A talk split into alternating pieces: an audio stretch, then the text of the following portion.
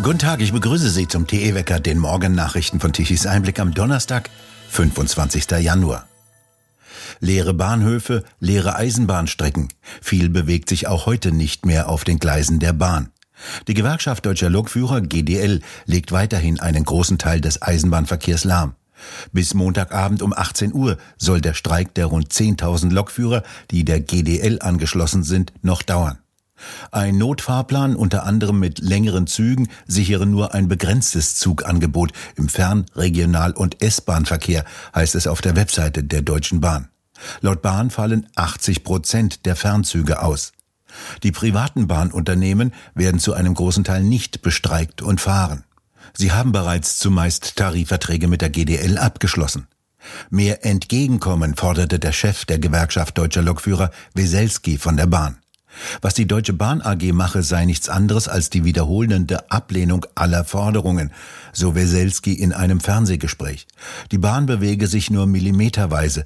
Der Streik sei verhältnismäßig, zulässig und rechtmäßig, betonte er. Er will heute in Stuttgart am Vormittag im Anschluss an eine Demonstration auf dem Schlossplatz sprechen. 97 Prozent der GDL-Mitglieder hatten sich in einer Urabstimmung im Dezember für unbefristete Streiks ausgesprochen. Am Freitag streiken auch die Piloten der Lufthansa-Tochter Discover Airlines. Geplant sei laut einem Mitgliederrundschreiben der Gewerkschaft Vereinigung Cockpit ein 24 Stunden langer Ausstand. In einer Urabstimmung am Dienstag hatten knapp 96 Prozent der Vereinigung Cockpit-Mitglieder für einen Arbeitskampf gestimmt. Die Vereinigung will bei dem vor zweieinhalb Jahren gegründeten Ferienflieger erste Tarifverträge zu Gehalt und Rahmenbedingungen durchsetzen und hat Verhandlungen mit dem Unternehmen bisher für gescheitert erklärt. Auch für die Kabinencrews gibt es bislang keinen Tarifvertrag. Dort verhandelt die Gewerkschaft UFO. Die Bauernproteste gehen weiter. Heute wollen Bauern aus Brandenburg zu Protestfahrten nach Berlin fahren und vor den Parteizentralen der Ampel demonstrieren. In der kommenden Woche will der Bundestag das Haushaltsgesetz beschließen. In Mainz sind heute erneut Bauernproteste mit Mahnwachen vor dem Landtag geplant. Der derzeitige Wirtschaftsminister Habeck will beim Jahresempfang der Wirtschaft in der Rheingoldhalle zugegen sein. In Saarbrücken wollen morgen Landwirte auf dem Ludwigsplatz demonstrieren. Anlass ist der Besuch des Wirtschaftsministers Habecks im Saarland. Der kommt extra, um einen Förderbescheid für angeblich grünen Stahl zu übergeben. Er trifft mit Ministerpräsidentin Rehlinger und Wirtschaftsminister Barke zusammen. Sie wollen vermutlich darüber reden, wie viele Millionen an Subventionen noch ins Saarland fließen sollen. Am Freitag wollen Landwirte auch Mahnwachen vor den Büros der Bundestagsabgeordneten aus dem Saarland halten. In Hamburg hatten gestern Bauern mit ihren Traktoren gegen die Agrarpolitik der Bundesrepublik protestiert. Laut Polizei fuhren 85 Traktoren am Nachmittag in die Innenstadt bis zum Gänsemarkt. Dort gab es eine Kundgebung, bei der es nach Angaben im Vergleich zu früheren Bauerndemonstrationen eher ruhig blieb. Nach Ende der Veranstaltung fuhren die Bauern zurück nach Niedersachsen. Auch in Frankreich protestieren seit langem wütende Bauern auf den Straßen. Sie sperrten an vielen Orten die Straßen. Zu einem tödlichen Unfall kam es einer Straßensperre durch einen Unfall, bei dem eine Bäuerin und ihre zwölfjährige Tochter ums Leben kamen. Illegale Armenier sind an den Absperrungen vorbeigefahren. Im Nachbarland richtet sich die Wut gegen immer strengere Vorgaben und Auflagen der EU, die für die Bauern keinen Sinn mehr ergeben, jedoch viel Zeit und Kosten verschlingen. Außerdem müssen die Bauern vier Prozent ihrer Flächen jetzt stilllegen und dürfen sie nicht mehr bebauen. Die EU zwingt die Landwirte in Europa, die Lebensmittelproduktion zu kürzen. In Frankreich wird deutlich ausgesprochen, die EU sei dabei, Europa zu dekonstruieren, wie es in einer Fernsehdiskussion auf dem französischen Kanal CNews hieß. Die Unternehmen hätten das Vertrauen in die Bundesregierung verloren, die sagte der Präsident der Bundesvereinigung der deutschen Arbeitgeberverbände Dulger vor Journalisten. Die Bundesregierung versage auf ganzer Linie. Er könne mehr und mehr jeden Wutbürger verstehen. Es tue ihm weh zu sehen, wie tief Deutschland in den letzten zwei Jahren gesunken sei. Der Wachstumsmotor Deutschlands werde in der EU mehr und mehr zum Bremsklotz. Statt Entlastung für Unternehmen gebe es überbordende Bürokratie, mehr Regularien und mehr Berichtspflichten. Es werde daher weniger in Deutschland investiert. 1,1 Millionen Ukraine-Flüchtlinge wurden bereits in Deutschland aufgenommen. Darunter befanden sich fast 40.000 Nicht-Ukrainer, denen es gelungen ist, mit nach Deutschland zu kommen. Nach ihrer Einreise stellten mehr als 27.000 einen Asylantrag. Dies berichtet Tichys Einblick-Autor Matthias Nikolaidis exklusiv. Ukrainer haben in Deutschland seit einer Entscheidung der Innenministerin ein Aufenthaltsrecht als Flüchtlinge und müssen keinen Asylantrag stellen. Die Asylbewerber müssen also nicht Ukrainer sein. Wie die Antwort der Bundesregierung auf eine Anfrage des AfD-Bundestagsabgeordneten Stefan Keuter ergab, waren unter den 40.000 Drittstaatsangehörigen 4.700 Russen und 3.300 Aserbaidschaner, ebenso wie 2.200 Nigerianer und fast 2.000 Marokkaner. Darunter befanden sich weiter Iraner, Afghanen, Syrer und Iraker. Insgesamt kämen zahlreiche Nationen hinzu, weit über 100. Nichts wäre logischer gewesen, als die Drittstaatler, die ursprünglich nicht aus der Ukraine stammen, in ihre Heimatländer zurückzuschicken. Doch ob so etwas geschehen ist, konnte die Bundesregierung in ihrer Antwort nicht sagen. Keine Antwort konnte die Bundesregierung auch auf die Anfrage geben, wie hoch die Kriminalitätsrate dieser Drittstaatsangehörigen ist, sowie die nach den Kosten für Versorgung und für Rückführungen. Dies vermittele einmal mehr, so Nikolaidis, dass Menschen von der Ampelregierung ungeprüft ins Land gelassen werden, worauf dann ein allgemeines Experiment beginnt. Bei Sozialämtern können sie Leistungen beantragen, der Staat verliert dann über kurz oder lang den Überblick über die verschiedenen Personen, ihren Aufenthaltsgrund und Status.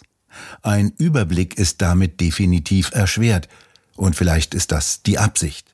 Und, so die Auflistung des Innenministeriums, unter den 1,1 Millionen Flüchtlingen sind 87 sogenannte Diverse.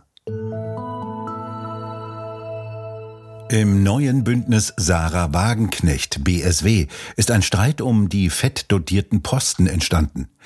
Das Bündnis ist zwar angetreten, um eine ganz neue Politik zu machen, doch neu ist nur die Partei. Ansonsten geht es um das Gleiche wie bei den anderen etablierten Parteien, um Geld und Position. Darüber berichtet exklusiv Mario Turnes bei Tichys Einblick. So bunt auch Sarah Wagenknecht ihre eigene Medienpräsenz zelebriert, so eisgrau und althergebracht ist der übliche Karriereklüngel, der sich da gerade hinter ihrem charismatischen Rücken einnistet, so schreibt er und fährt fort. Dabei erweist sich ihre Co-Vorsitzende Amira Mohammed Ali als besonders gewitzte Strippenzieherin. Eher als Notlösung mit mäßiger Redekunst und Ausstrahlung war diese im November 2019 als Linksfraktionsvorsitzende Nachfolgerin von Wagenknecht geworden. Nun hat Wagenknecht nach Gutsherrenart Ali als Co-Vorsitzende bei der BSW-Gründung am 8. Januar intronisiert. Ein durchaus schlauer Zug. Mit Ali an ihrer Seite würde ARD, ZDF, Süddeutsche und Co. der Versuch schwerer fallen, die neue Partei hinter die Brandmauer für vermeintlich Rechtsextreme zu verbannen.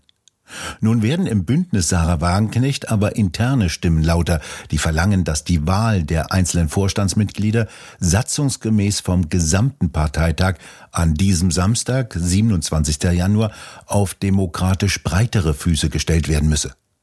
Das aber scheut Ali, wie Tischis Einblick exklusiv erfahren hat. Sie will es lieber en bloc, ähnlich wie in der SED. Sie will kollektiv mit einem einzigen Kreuz für sich und Wagenknecht bestätigt werden. Ali muss die Basis des Bündnisses fürchten. Unmut hatte sie nämlich intern ausgelöst, als bekannt wurde, dass sie ihren Lebensgefährten Holger Onken am Samstag auf den aussichtsreichen Listenplatz 11 fürs EU-Parlament boxen möchte. Von Familienbande ist in der neuen Partei die Rede. Onken wacht von Oldenburg aus mit Argusaugen über sämtliche Neueintritte in das niedersächsische Bündnis, das sich angesichts der Umfragen auf einen Strauß neuer Mandate und Posten freut. Wozu aber erst recht die Vorab-Aussortierung von Unliebsamen und Mitbewerbern nötig wird.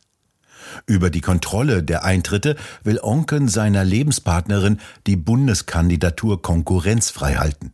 Und Ali will ihn dafür ins EU-Parlament nominieren lassen. So ganz neu und erfrischend wie Wagenknecht dürften Alis Ränkespiele im politischen Berlin also nicht werden. Wenn es ums Geld geht, sehen auch neue Parteien plötzlich recht alt aus. Soweit Mario Turnes über die Ränkeschmiede unter dem Namen Wagenknecht. Die Attacken der sogenannten letzten Generation auf den Flughafen der Nordseeinsel Sylt sollen jetzt vor Gericht verhandelt werden. Die Staatsanwaltschaft Flensburg hat gegen sechs Extremisten zwei Anklagen zum Amtsgericht Nibül erhoben. Die waren im Juni des vergangenen Jahres in den gesicherten Bereich des Flughafens Sylt eingedrungen. Sie durchtrennten den Zaun des Flughafengeländes mit Bolzenschneidern, liefen zu den abgestellten Flugzeugen und besprühten einen Cessna Citation Jet fast vollständig mit Farbe. Polizei oder Sicherheitspersonal des Flughafens hinderten sie nicht daran. Den Schaden beziffert jetzt die Staatsanwaltschaft in ihrer Anklageschrift mit mindestens einer Million Euro. 3700 Euro am Zaun des Flughafengeländes und 1600 Euro für eine zweite Beschädigung an einem Golfplatz. Gegen die sechs Angeklagten werden die Tatvorwürfe der Sachbeschädigung und des Hausfriedensbruches erhoben. Für den Flughafen ist auch Störung der öffentlichen Betriebe Gegenstand der Anklageschrift. In der zweiten Anklageschrift werden die Angriffe auf ein Hotel und eine private Motorjacht juristisch verhandelt. Sie hatten den Barbereich eines Hotels in Westerland auf Sylt mit oranger Lackfarbe verwüstet und zudem die Technik zerstört. Über das weitere Verfahren entscheidet das Amtsgericht Nibel. Nichts steht in der Anklageschrift davon drin, wie die Staatsanwaltschaft das Eindringen in den Flughafenbereich verfolgt. Wie in Sylt sind auch in Deutschland mehrfach Extremisten in Flughäfen eingedrungen. Das unbefugte Betreten des gesicherten Flughafenbereiches stellt einen gefährlichen Eingriff in den Luftverkehr dar und ist als solcher strafrechtlich zu verfolgen, so die Gesetzeslage. Nicht umsonst gibt es ein ausgefeiltes Luftsicherheitssystem, das genau regelt, wie die Länder ihre Flugplätze sichern müssen. Dies wird auch regelmäßig von der EU kontrolliert, die Flughäfen zertifiziert. Deutschland verstößt mittlerweile massiv gegen internationale Vorschriften und gefährdet die Luftsicherheit, ebenso wie internationale Abkommen etwa mit den USA. Die Europäische Kommission hätte schon längst ein Verfahren gegen Deutschland einleiten müssen, das wiederholte Male nicht in der Lage war, sensible Bereiche wie Flughäfen zu schützen. Dies ist ausdrücklich in den Regeln der internationalen Luftfahrt vorgeschrieben. In Deutschland ist das Bundesinnenministerium für die Einhaltung der Flugsicherheitsvorschriften verantwortlich. Der Sturm von gestern, der vor allem im Norden kräftig geweht hatte, legte sich.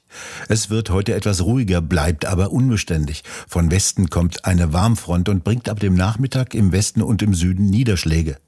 Die Temperaturen bewegen sich tagsüber um die 10 Grad, im Osten kühler bei 6 Grad wie etwa in Dresden. Für das Wochenende rechnen die Wettermodelle trockenes und freundliches Wetter mit etwas Sonnenschein aus. Und nun zum Energiewendewetterbericht von Tichys Einblick. Deutschland benötigte gestern Mittag um 12 Uhr eine elektrische Leistung von knapp 79 Gigawatt. Wärmepumpen wollen eben betrieben werden und da muss Strom her. Zusätzlich fürs Elektroauto reicht's da häufig nicht mehr. Die konventionellen Kraftwerke waren auf 22 Gigawatt elektrischer Leistung um 12 Uhr gedrosselt.